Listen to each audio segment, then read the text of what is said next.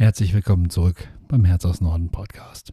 Nach der Aufregung der letzten Woche, nach dieser emotionalen Überfrachtung und dieser wirklich emotionalen Folge und dem ganzen Sturm, der da einfach in mir tobte, sodass ich das erst erzählen musste, bevor ich mit der Staffel weitermachen kann, kommen wir heute dann endlich wieder zur Ruhe. Das heißt, wir machen Urlaub. Wir starten heute wieder in Spanien. Moin! Herzlich willkommen zur dritten Staffel vom Herz aus Norden Podcast. Jetzt geht's an die Urlaube. Schön, dass du dabei bist. Sommer 1990.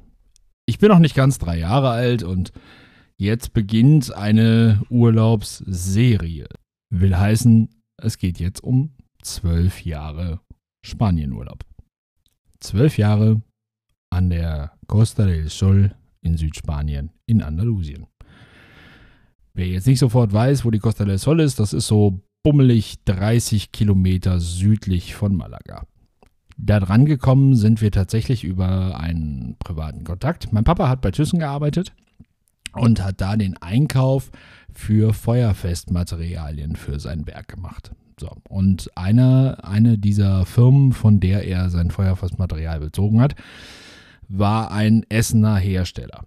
So, und diese Herstellerfirma gehörte einer älteren Dame, die dann irgendwann auf die Idee kam zu sagen, boah, Weihnachten, diese elenden Dankespakete, jetzt nicht zum tausendsten Mal irgendwie teure Kuchen und Leckereien von einer landesbekannten Konditorei, Schrägstrich Süßwarenherstellungsfirma oder irgendwelche großartigen ähm, Wurstpakete, die waren damals auch total beliebt, so große Körbe mit Wurst- und Fleischprodukten irgendwie. Nein, dieses Mal machen wir das mal anders. Wir laden als allererstes Mal diesen Mann und seine kleine Familie persönlich zum Essen ein. Nach Essen. Haha, zum Essen ein nach Essen, war ein Brüller. Und dann bieten wir ihnen an, Urlaub in unserem eigenen Ferienhaus in Südspanien zu machen. Wir wurden also an besagtem Tag, an dem es also zu diesem Abendessen kommen sollte, zu Hause abgeholt vom Fahrer dieser Dame mit dessen Auto und entsprechend nach Essen in die Nähe der Villa Hügel in ein, auf ein Privatanwesen gebracht, wurden fürstlich empfangen. Und für mich als Kind ging es relativ zügig schon in den Keller des Hauses, wo es ein großes Schwimmbad gab. Heureka, ich durfte mich da unten einfach austoben, total großartig. Ja, und offensichtlich hatte, hatten gerade meine Mama und ähm, die spätere Nenntante von mir, ähm, wir nennen sie jetzt einfach mal Gisela, ja, auf jeden Fall, meine Mama und Tante Gisela kamen offensichtlich ganz gut miteinander aus, sodass sich das dann in Windeseile und noch an dem Abend entschied zu sagen, Mensch, wollt ihr nicht in mein Ferienhaus fahren? Ihr habt den, ihr habt den Jungen irgendwie und ich komme so selten dazu, da runter zu fliegen. Ihr könntet dann auch auf das Haus aufpassen. Ihr müsstet auch überhaupt nicht, ihr müsstet auch überhaupt nicht bezahlen, gar kein Ding. Ihr guckt ein bisschen nach dem Haus ähm, und dann könnt ihr einfach mal vier Wochen darunter. Vier Wochen geschenkter Urlaub. Also ich meine, wer achtet denn da drauf, ne? Und wenn ich das richtig in Erinnerung habe, dann haben wir sogar für den ersten Sommerurlaub die Flüge geschenkt gekriegt. Wir sind also nach Düsseldorf ge gekommen mit bereits gekauften Flugtickets, haben unser Gepäck aufgegeben. Und dann ging es in eine LTU-Maschine nach Malaga. Und als altes Kassettenkind wussten meine Eltern natürlich, dem brauchst du eigentlich nur Kopfhörer in die Ohren stecken, dann wird er sich schon mit dem Bordradio beschäftigen. Und so ist es dann auch gekommen, weil ich lernte auf diesem Flug eine der liebsten Figuren meiner Kindheit kennen, nämlich Hasimir Mörmann. Die nächsten Jahre, die nächsten zehn Jahre, wollen wir sagen, ähm, habe ich mich, glaube ich, schon im, in der Gangway fast äh, um den Verstand gefreut, zu wissen, gleich sitze ich wieder im Flugzeug und kaum ist der Motor an und wir rollen auf die Startbahn zu, werde ich aus, der, aus dem Armlehnenradio wieder hören können. Hadi mir Mörmann von der LTU, Ich habe den ganzen Nachmittag gesucht, ich habe dieses Lied leider nirgendwo gefunden. MC-Kassetten gibt es offensichtlich ein paar noch zu kaufen.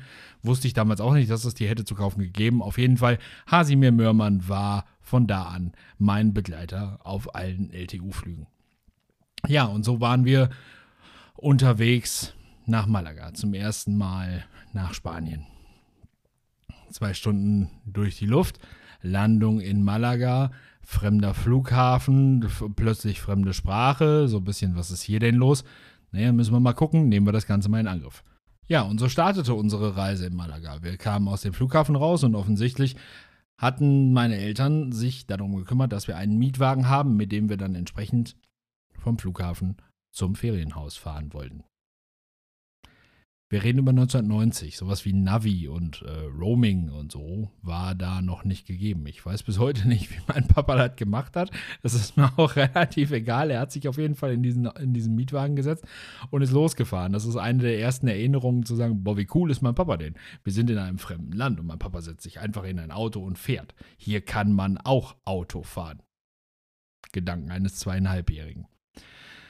Und so lernten wir eine kleine Gemeinde, ein kleines Örtchen namens Buti Playa in der Nähe von Mijas Costa kennen. Und in Buti Playa gab es dann die Calle Sevilla und in der Calle Sevilla stand auf der linken Seite als sechstes Haus oder aus der anderen Richtung gedacht, als drittes Haus vom Strand aus gesehen La Casa El Nido. El Nido ist auf Deutsch übersetzt ungefähr das Nest. Und das passt auch.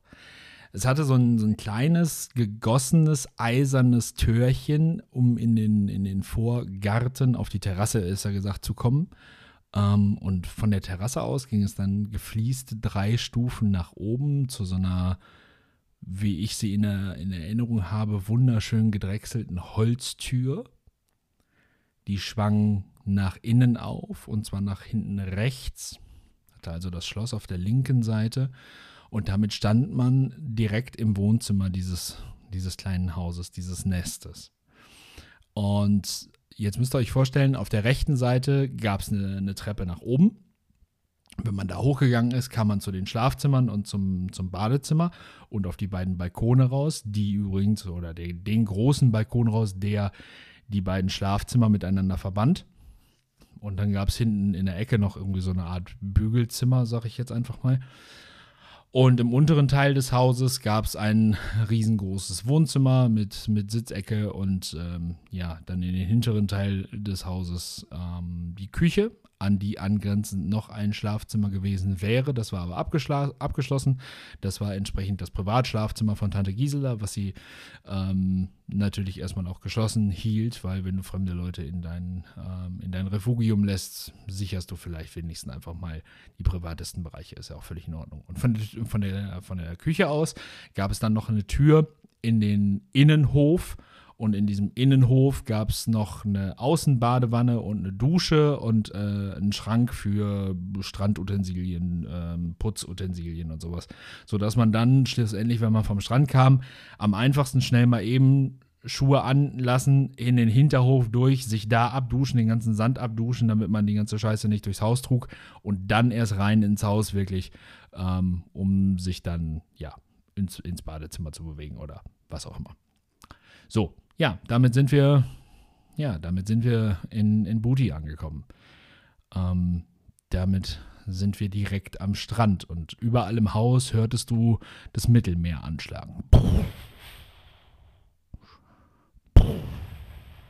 Den ganzen Tag dieses unterschwellige Meeresrauschen. Großartig.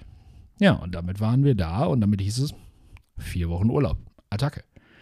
Was wir natürlich nicht hatten, keiner von uns dreien, war auch nur die rudimentärsten Spanischkenntnisse. Von daher ähm, sollte das Ganze noch ganz schnell spannend werden.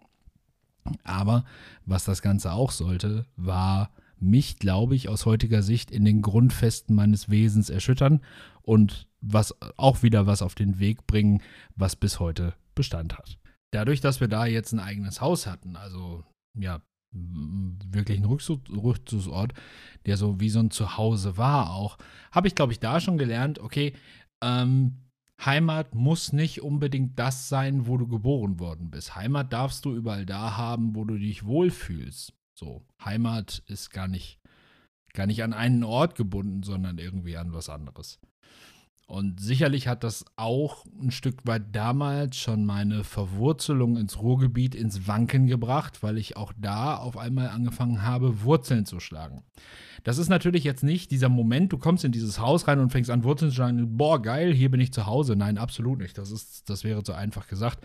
Aber so im weiteren Verlauf der Dinge wird klar werden, warum das jetzt genau passiert ist. Wir waren also angekommen. So, Jetzt am ersten Tag nach der Ankunft, also am ersten Urlaubstag, war also erstmal rauszufinden, okay, wie kriegen wir denn, wie kriegen wir denn äh, Lebensmittel eigentlich hier hin? Und dann gab es die Straße runter ähm, einen kleinen, einen kleinen Supermercado, also so eine, ja. Ich glaube, bei uns würde man eher Tante Emma Laden als Supermarkt sagen, weil viel größer war das Ding nicht lass das Ding mal 10 mal 10 Meter gehabt haben, dann war das schon groß. Da war eine kleine Kühltruhe drin, da waren zwei, drei Regalreihen drin, da gab es Getränke drin. Also da gab es wirklich so alles, was du irgendwie zum, zum normalen Überleben brauchst. Und natürlich war beim ersten Mal einkaufen alles irgendwie super schwierig. Ich war mit meiner Mama alleine los. Mein Papa war, glaube ich, jemand, wenn man sagt, dem hat die Sprachbarriere derartig Angst gemacht, dass er sich dem verweigert hat ähm, sagt man, glaube ich, sagt man, glaube ich, nichts Falsches. Auf jeden Fall war Sprache und Urlaubsort in Angriff nehmen eindeutig Mamas Sache. Und da es Mamas Sache war, war ich automatisch mit dabei, weil ich ohne meine Mama, äh, äh, nein, überhaupt gar nicht. Das gab es damals schon nicht und von daher war ich immer mit dabei. Ja, und so, so kommen die ersten Tage. Ne? Das erste Mal da rein, beim ersten Mal ist noch alles super schwierig. Irgendwie beim zweiten Mal weißt du schon einigermaßen, was gibt's in diesem, was gibt's in diesem Laden? Und beim dritten Mal wussten die Spanier, man muss sich das so vorstellen, Buti ist so ein Ort gewesen, wo nur Spanier Urlaub gemacht haben. Also da hatten ganz viele ähm, Spanier aus, aus Córdoba, aus, aus Malaga, äh, aus Nordspanien, aus Sevilla, aus äh, Barcelona und, und, und ihre Ferienhäuser. Das heißt, da standen ganz viele leere Häuser, die dann auf einmal sich so nach und nach füllten für viele Wochen, weil die Spanier dann entsprechend in ihre, Urlaubs, in ihre Urlaubshäuser zogen. Und so waren wir kleine deutsche Familie mitten unter Einheimischen. Und diese Menschen sind so unglaublich freundlich gewesen und so unglaublich hilfswillig und so unglaublich hilfsbereit, dass wir da ganz schnell zu Hause hatten. So. Es gab zum Beispiel direkt im, im Nebenhaus gab es einen alten Mann, Matteo. Äh, Matteo hatte sich ganz schnell in den Kopf gesetzt, dass der kleine Junge, also ich jetzt nun Spanisch lernen musste. So. Und so bürgerte sich das schon im ersten Urlaub ein, dass ich die Zahlen bis 10 lernen durfte und sollte. Das heißt, wenn ich morgens auf den Strand gekommen bin mit meinen Eltern, hat Matteo immer schon gewunken, Signora Christine, El Jan, El Jan, porfa. So, also Jan soll mal eben rüberkommen. Meine Mama heißt Christa und äh, für, für den Spanier ist das dann Christine. Alles klar. So, und dann bin ich mit dem, mit dem Windelarsch darüber und habe mich vor ihn in den Sand gesetzt, in den Schatten. Er hatte immer so einen, so einen Stuhl und seinen, seinen äh, Sonnenschirm daneben, sodass das so ein bisschen Schatten warf. Und ähm, ich weiß nicht, wie alt der Mann zu dem Zeitpunkt war. Also ich habe ihn die, wir haben ihn die vollen zehn Jahre Urlaub, zwölf Jahre Urlaub erleben dürfen, aber für mich war der gefühlt, als ich den kennenlernte, schon 80. So. Also ich habe es nie erfahren, aber es war halt, also ne, alter Spanier. Super sympathischer Mann, ähm, ganz wenig Zähne im Mund, aber ein total lieber irgendwie. Und der brachte mir dann also ganz sukzessive bei, ne? Eins ist uno, dos, tres, cuatro, cinco, seis, siete, 8, 9, 10. So, das jetzt erstmal so als Anfang. Ne? Ihr wisst ja ungefähr, wie alt ich zu dem Zeitpunkt bin. Ich, das ist ja schon gar nicht so ganz schlecht. Aber für mich natürlich das absolut Allergroßartigste da ist jemand, der mir Sprache beibringt. Ich meine, ne? nicht vergessen, ich war das Kind mit dem, äh, ich wiederhole ein Wort 748 Millionen Mal, bis irgendjemand mir sagt, vorzugsweise meine Mama, ja, Jan, das heißt so und so. So, Und jetzt habe ich da jemand Fremdes, der mir also entsprechend Spanisch anfängt beizubringen. Das war mir gar nicht bewusst, dass das Spanisch ist, aber so, okay, die sprechen hier anders. Zählen lernen ist schon mal eine gute Idee. Und Matteo hatte äh, dann irgendwann, relativ bald, seine Tochter, ich meine wohl ja, seine Tochter Marta nebst Ehemann und äh, Enkelkind da. Und diese, diese Enkeltochter, die Eiter, war, da, war oh, ich glaube, ein halbes Jahr jünger als ich oder so. Also so jetzt, ne, nagel mich nicht drauf fest. Aber wir waren so sehr in einem Alter, dass wir sehr schnell im Sand miteinander spielen konnten. Und dann kam noch eine zweite Familie mit dazu, die einen Sohn dabei hatten, einen kleinen Miguel, der auch irgendwie so ungefähr in meinem Alter war. Und so hatte ich dann schon innerhalb der ersten Woche ähm, nicht nur meine Eltern, sondern auch schon so spanischen Anschluss. Und da waren einfach so die ersten Punkte gemacht. Und was ganz, ganz wichtig ist, ich habe mich nie irgendwo weniger behindert gefühlt und weniger behindert erlebt als in Spanien. Weil meine Behinderung hat da niemals eine Rolle gespielt. Es hat sicherlich mal die Frage gegeben, so, ne? Aber wenn da war so, kann ich nicht, dann war, kann ich nicht, war genug der Dinge. So. Und von daher ähm, war Urlaub in Spanien einfach, ja, es war der Himmel auf Erden. Du hattest es warm, du hattest Bombenwetter, du warst sofort vom Strand im Ferienhaus zurück. Und ja, wir hatten ja alles. Wir hatten ein Auto, wir hatten, hatten äh, Einkaufsmöglichkeiten, wir hatten extrem nette Menschen um uns rum. Und so gingen vier Wochen relativ zügig, denke ich, ins Land. Und viele der Geschichten, um die es so geht mit Spanien, die wir hier noch besprechen wollen heute, die kommen gleich noch, weil wir fliegen jetzt erstmal einmal nach Hause, ähm, weil es einfach chronologisch, glaube ich, nicht ganz so schlecht ist, das nicht jetzt da reinzupacken. Das ist, glaube ich, schwierig nachzuvollziehen, zu denken, äh, ein zweieinhalbjähriger, nein, natürlich nicht. Aber ähm, wir, machen, wir machen jetzt mal eben den, den Cut und fliegen 1990 wieder nach Hause. Und auf dem Rückweg haben wir einen späten Flug. Das heißt, wir fliegen in den Abend rein, in, die, in, ins Dunkle rein. So, und dann sind wir 10.000 Meter über Paris. Und ich setze mich auf einmal in meinem Sitz auf und brülle quasi durchs Flughafen. Mama, Mama, Mama, guck mal, guck mal, ein Bus. Nein, Jan. Nein, nein, Jan. Hier fährt ganz bestimmt kein Bus mehr. Doch, Mama, guck mal, guck mal da aus dem Fenster, da fährt ein Bus. Ja. Was ist mir aufgefallen? Genau, die Begrenzungsleuchten am Flügelende, dieses rote Blinklicht. Das ist mir aufgefallen. Und also habe ich rückgeschlossen, neben uns fährt ein Bus in 10.000 Metern Höhe. Kann man ja mal machen. Ne? Großes Gelächter im Flugzeug. Ich fand mich aber total, total in Ordnung. Und ja, so sind wir mit Hadimir Mörmann von der LTU, also nach vier Wochen Spanien wieder nach Hause geflogen. So. Womit da noch keiner gerechnet hat, war, dass wir im Jahr darauf und von da ab für die weiteren elf Jahre wieder sollten nach Spanien dürfen völlig selbstverständlich war für Tante Gisela, dass wir im Sommer wieder vier Wochen in das kleine Nest El Nido nach Butiplaya in Mijas Costa fahren würden. Und so, so heißt es jetzt. Willkommen im Sommer 91 und in den Jahren danach. So, und ab jetzt werde ich nur wenige Sachen wirklich jahrestechnisch beziffern, weil es einfach, glaube ich, jetzt um die Erlebnisse geht und gar nicht mal um die Jahre, in denen sie passiert sind. Wir sind also im Sommer 91 wieder zurück. El Nido wird angefahren, wir sind wieder da. Die ganze Straße kommt aus ihren Häusern nach dem Motto: Ach, guck mal, die Deutschen sind da. Der erste rief schon quer wieder über die, über die Straße: Hola, Senora Christine oder Jan. Alles klar, wir sind wieder zu Hause. Wer will da nicht Heimat haben? Wenn du so an einem Urlaubsort ankommst, wer will sich da nicht zu Hause fühlen? Mich hatte das total. Ich war damit total glücklich und ich bin damit auch zu Hause gewesen. So, ja, und dann ging das, ging das so weiter. Ne? Morgens Zahlenabfrage, von Matteo. Mittlerweile, also, also meine Hausaufgabe, das hatte ich so rudimentär verstanden. Nächstes Jahr, also jetzt, sollte ich die Zahlen von 1 bis 10 dann entsprechend flüssig können. Ne?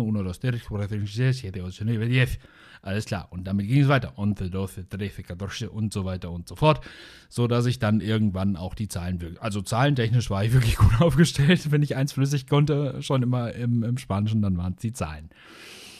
Ja, und auch Aita und Miguel wurden natürlich mit mehr älter und unsere Interessen gingen nicht weit auseinander. So hatten wir wirklich immer schöne Sommer zusammen. Und dann gingen so die ersten Einkaufserlebnisse mutigerer Art los. Es gab in, ja, wenigen Kilometern Entfernung, so man muss mal sagen, einen, einen größeren Superma einen Superma Supermarkt, ähm, sich Supermercado de Torre Nueva. Ähm, und der hatte zum Beispiel eine große Fleischtheke. Große Fleischtheke muss man sich jetzt tatsächlich so, so vorstellen. Da hingen hinten an der Wand ganze Rinderbeine. Also richtig Schinken so in 6, 7, 8, 9, 10 Kilo Größe. So, das hing da so an, abge, abgehangen als ähm, Jamon Serrano. Dann gab es natürlich auch noch den gekochten Schinken, den Jamon Cochido und Salchichas und was auch immer noch so im Spanischen an Wurst- und Fleischspezialitäten auf den Tisch kamen. Aber genau das war dann eben so der Angang meiner Mama, weil meine Mama war diejenige, die einkaufte und sich dann auch an die, an die Theken trauten musste und traute vor allem. Und ich habe immer ganz deutlich zugehört. Und so habe ich natürlich ganz, ganz viel aufgeschnappt, weil ich in dieser Sicherheit ja nicht Hauptbeteiligter zu sein, ganz viel Sprache aufgeschnappt habe. Also, nochmal eben so, Rückschluss. Eltern geben dir da auch ganz, ganz viel Sicherheit mit. Schon alleine dadurch, dass sie da sind. Und vielleicht auch, dass sie dir zeigen, dass sie selber nicht perfekt sind und dass sie selber Schwierigkeiten haben, aber dass sie sich da durchboxen. Das hat mir viel gegeben. So, Mama ist auch nicht perfekt. Bei Mama funktioniert auch nicht alles immer nur super. Aber es funktioniert. Das heißt, man muss es nur probieren. Das habe ich schnell gelernt. Das habe ich schnell für mich imitiert. Und das hat ja auch am Strand gut funktioniert. So, das waren natürlich immer ganz spannende, ganz spannende Situationen. Aber den Hauptteil der Tage, das muss man einfach so sagen, haben wir nicht zu Hause im, im, im Ferienhaus gegessen, sondern tatsächlich auswärts, sind also abends essen gegangen. Und am Ende der Strandpromenade gab es eine, ja, wie soll man das, wie soll man das beschreiben? sagen wir mal, im Anfang war es eine groß geratene Strandbude mit einer Außenterrasse davor. Jetzt kann man sich vorstellen, den ganzen Tag Strandbetrieb da dran. Das heißt, der Boden dieser Außenterrasse war so, ja, mit so einer Mischung aus trockenem Sand und feuchtem Sand und schmierig irgendwie zugekleistert, sodass man die Fliesen nicht mehr so richtig gesehen hat ähm, sodass sich dann der Begriff bei uns sagte, wir gehen zum Sula. Wer den Laden einfach mal googeln möchte, es ist äh, Merendero Papa O in Mijas Costa. Mijas mit J, also M-I-J-A-S, Costa mit C. Ähm, kann man sich einfach mal, kann man sich einfach mal angucken. Ist heute sehr viel ähm, sehr viel moderner und sehr viel ausgebauter. Damals war das wirklich noch so eine halbe Bretterbude mit Küche hinten dran und vorne halt äh, ein gefließter, eine gefließte Terrasse, auf der man sitzen und essen konnte. Plastikmobiliar draußen, richtig Plastikstühle, Plastiktische, ähm, Papierdecken einfach so weiße drüber geschmissen und irgendwie beschwert, damit sie nicht wegfliegen, aber halt eben draußen sitzen und essen. So. Und der Vater des, äh, des Gastronoms, der sich dann hinterher herausstellte als Juan. Haha, war ein Wunder. Der sagte mir auch das erste Mal so, du heißt Jan, das heißt auf Spanisch Juan. Das heißt, wir haben denselben Namen. Ähm, der war Fischer und der fuhr also morgens aufs Mittelmeer raus und ging angeln und das, was der angelte, gab es ab mittags gegrillterweise bei ihm auf der Terrasse zu essen. Und so aß ich in meinem Leben die ersten frischen Rosadas Empanadas. Was sind Rosadas Empanadas? Naja, es ist irgendwas Paniertes, das stimmt schon. Rosadas gucke ich jetzt nicht nach. Lassen wir mal einfach so stehen. Wusste ich ja damals auch nicht. Fakt ist, sah aus wie Fischstäbchen, schmeckte wie Fischstäbchen, war halt frischer Fisch, filetiert, paniert, bums eine richtig gute Aioli dazu, also eine Knoblauchmayonnaise, eine hausgemachte, nix irgendwie Pöttchen, nein, absolut hausgemacht, weil die schmeckte jeden Abend so ein bisschen anders, je nachdem, wie die Mutter des Hauses die gemacht hat, ob da mehr Knobi oder weniger drin war. Völlig egal, es war einfach für ein Kind war es großartiges Essen. So, ne? Also du hast diese dicken, diese dicken, nicht Vierkantforellen, sondern richtig so dicke Fischstücke in Panade und kannst die so in deinen Knobi-Dip stippen und kannst sie dann essen. Und das war oh, herrlich. Boah, ich krieg, ich krieg jetzt noch Backenwasser, wenn ich dran denke, wie sich das angefühlt hat, wie das gerochen hat, dieses, dieses frisch panierte und dann dieser saftige Fisch da drin, wo du dann reingebissen hast und dieser duftige Knoblauch. Währenddessen hörtest du draußen Grillen, Zirpen und hast da gesessen und keine 15 Meter von deinem Tisch weg brandete das Mittelmeer an den Strand.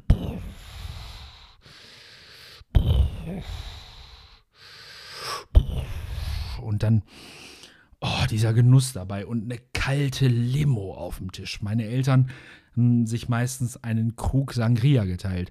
Die, die Malle-Fraktion, nein, boy, nicht einmal, nicht hier, äh, laufen, nein. Krug Sangria, ein, eine Glaskaraffe voller Sangria mit ganz, ganz viel frischen Früchten, mit Bananen, mit Orangenstücken, mit Apfelstücken, mit Schale oben dran garniert, ganz, ganz vielen Eiswürfeln. Das, das duftete so fruchtig, dass du selbst als Kind gedacht hast, boah, den Saft möchte ich auch mal probieren. April, April, das Alkohol. Aber das ist so die erste, die erste echte kulinarische Erinnerung in meinem Leben, bei der ich, A, kriege ich jetzt Backenwasser, wenn ich erzähle, aber so richtig.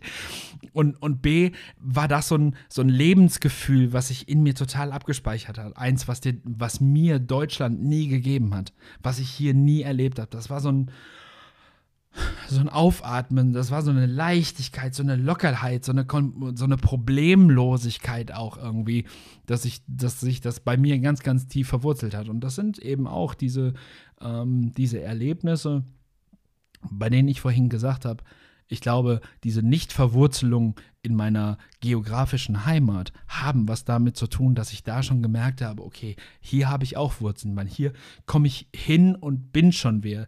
Unser Gastronom kannte uns ganz, ganz schnell und auch über die Jahre hinweg. Es war äh, ein Ritual hinterher, den, letzten, den ersten Abend und den letzten Abend bei ihm zu machen. Und der wusste auch so ungefähr, ohne dass es Kontakt gegeben hatte, ja, jetzt ist aber, jetzt müssten sie aber langsam kommen, unsere Deutschen. So, dass der schon irgendwann sagte, so, boah, ich habe schon gedacht, der kommt nicht mehr. Und auch Juan, ähm, also der Sudler, machte mit mir ganz, ganz viel und auch ganz, ganz viel für mich. Weil er stellte fest, dass ich, ich bin in dem Laden mutig geworden ich habe da habe ich festgestellt, boah, hier kannst du Fehler machen und hier kannst du sein und hier ist nichts falsch irgendwie. Hier ist total viel Liebe dran irgendwie. So, da hier ist lieb gehabt werden dran. Hier ist, ich darf den lieb haben. Ich fand den total toll. Ähm, so, so ein hünenhaft, für mich hünenhaft großer, übergewichtiger, bulliger Spanier mit so einem goldenen Armkettchen, auf dem sein, auf dem sein Name stand. Der, der Typ zu groß, zu dick, ja, und ich glaube, der Typ bestand aus mehr Herz als alles andere. Und so kam dann irgendwann noch während, diese, während eines dieser frühen Urlaube die Situation zu sagen, Mami, ich möchte einen Strohhalm. Boah, Jan, als wenn ich wüsste, was, was Strohhalm heißt. Ja, ja, dann geh nach vorne, geh dir einen holen. So, und jetzt passierte über meinen Kopf hinweg, ich gucke meine Mama an, meine Mama guckt mich an, ich stehe mit dem Rücken zur, zum Tresen, der so das Zentrum des, das Zentrum des Ladens war. Dahinter steht er und gestikulierte wohl mit meiner Mama so nach dem Motto, was will er denn? Und meine Mama zeigte ihm, ähm, hier, es geht um Strohhalm. Dann hat er ihr gewunken, ich solle kommen. So, und dann bin ich halt nach vorne. Heute weiß ich, dass er, dass er mich dann gefragt hat, ¿Qué quieres? Ne? Was willst du? Und ähm, dann ja äh, einen, einen Strohhalm. Und dann war ich relativ weit zu denken, okay, ich mache mal hier den die Geste für, ne, ich will einen Strohhalm haben. So, okay. Das hat er verstanden und dann hat er mir beigebracht, dass ein Strohhalm auf Spanisch ein Bajita ist. Es una Bajita. Mhm.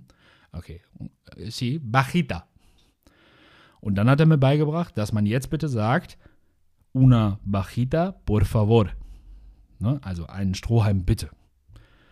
Und dann bin ich wieder völlig panisch zurückgelaufen und sage, Mama, Mama, ja, was ist por favor? Bitte, Jan.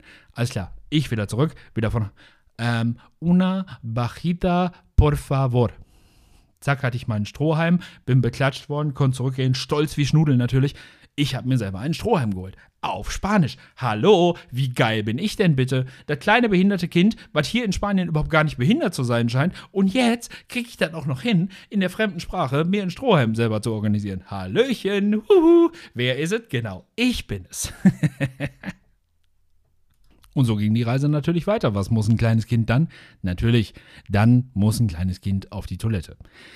Kommt also die Situation, selbe Situation, wir sitzen da wieder, wir essen. Mami, ja, ich muss mal pipi. Ja und? Was sag ich denn? Ja, geh doch nach vorne, frag doch. Und dann bin ich losgestiefelt. Gefragt hier, Toilette. Mhm. Okay, und dann hat er mir gezeigt, dass man für die Toilette da einen Schlüssel braucht. Mhm, okay, und dann kam er erstmal zum Tisch zurück zu meinen Eltern und erklärte meiner Mama jetzt, dass die Schlüssel bitte Las llaves, por favor heißt. Las llaves, por favor. Alles klar. Okay, dann ging er wieder, pitchte ihr ein Auge und ging wieder hinter seinen Tresen. Und jetzt wusste ich also, okay, mh, läuft. Mama, was sag ich denn? Jan, du sagst jetzt, Las llaves, por favor. Okay, las llaves, por favor. Las llaves. Ich gehe also los. Las llaves, por favor. Las llaves, por favor. Las llaves, por favor. Scheiße. Nochmal zurück. Bo, bo, bo, Mami, was soll ich sagen? Las llaves, por favor. Okay, also wieder zurück. Las llaves, por favor. Las llaves, por favor. Las llaves, por favor. Las llaves, por favor. Vorne antresen. Señor? Sí. Las llaves, por favor. Dann habe ich die Schlüssel gekriegt, bin alleine auf die Toilette gegangen, habe mein Geschäft verrichtet, bin raus, habe die Tür abgeschlossen. Natürlich habe ich mir auch die Hände gewaschen, habe die Tür abgeschlossen, bin wieder nach vorne, habe den Schlüssel wieder abgegeben. Wir erinnern uns noch mal einmal zurück an diese, an diese Scheißsituation mit dem Knopf, ne, wa? Die Grundschullehrerin. Komisch. Wenn die Grundstimmung freundlich ist, kann ich auf einmal Sachen, die schon mal schief gegangen sind, Ganz problemlos. Sogar mit einem Schlüssel in ein fremdes, in einem fremden Land, an einem fremden Türschloss, mit dem ich noch nie klargekommen bin. Und die Tür musste so ein bisschen geruckelt werden. Aber es hat alles funktioniert, weil ich ja im Hintergrund wusste, es kann überhaupt nichts passieren. Ich habe Mama und Papa da sitzen. Also ich brauche nur Hilfe rufen, dann kriege ich Hilfe. Und der Gastronom, der Juan, ist ja auch voll auf meiner Seite. Ich meine, der versucht mir ja die ganze Zeit was beizubringen dann will der mir nichts Böses. Und wenn er mir nichts Böses will, kann mir nichts passieren. So, und alle das hat mich in Spanien schon wirklich verwurzelt. Ähm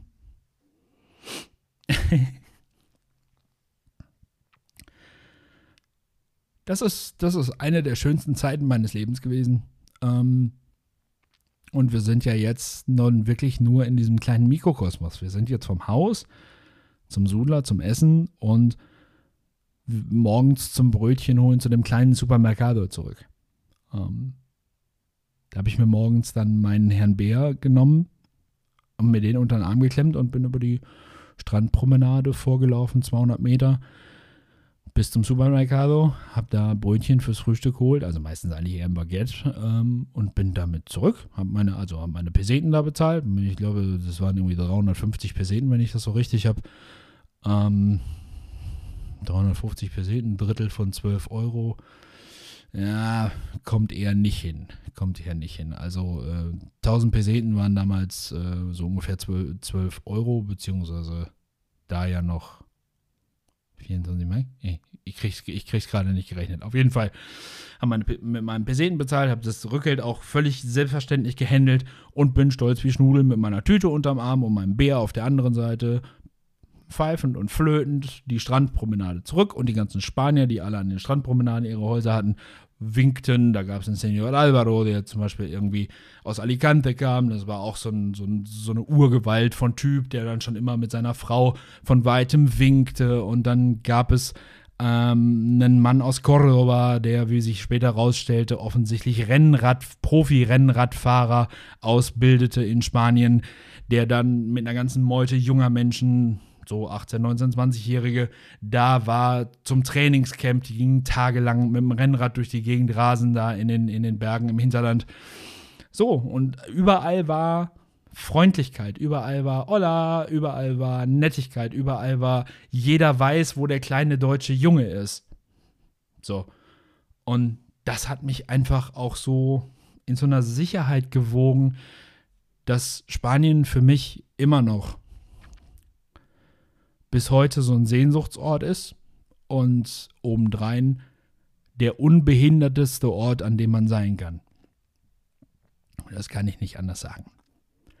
Aber hier machen wir für heute jetzt einfach mal einen Cut und den Rest der Spanien-Geschichte, wie zum Beispiel, warum Fünfer Süßigkeiten waren und wie es auf der Alhambra gewesen ist, was Caramello oder wer Caramello ist oder war und was in den Bergdörfern so passiert ist. Ich glaube, das erzähle ich dir einfach in der nächsten Woche beim Herz aus Norden Podcast. Schön, dass du bis hierhin dabei warst. Danke dir. Feedback und Fragen gehen wie immer an HN-Schuela Coaching oder an Herz aus Norden Edu Coaching. Also dann, bis nächste Woche, wenn es wieder heißt, hi und herzlich willkommen beim Herz aus Norden Podcast. Dein Jan. Tchau.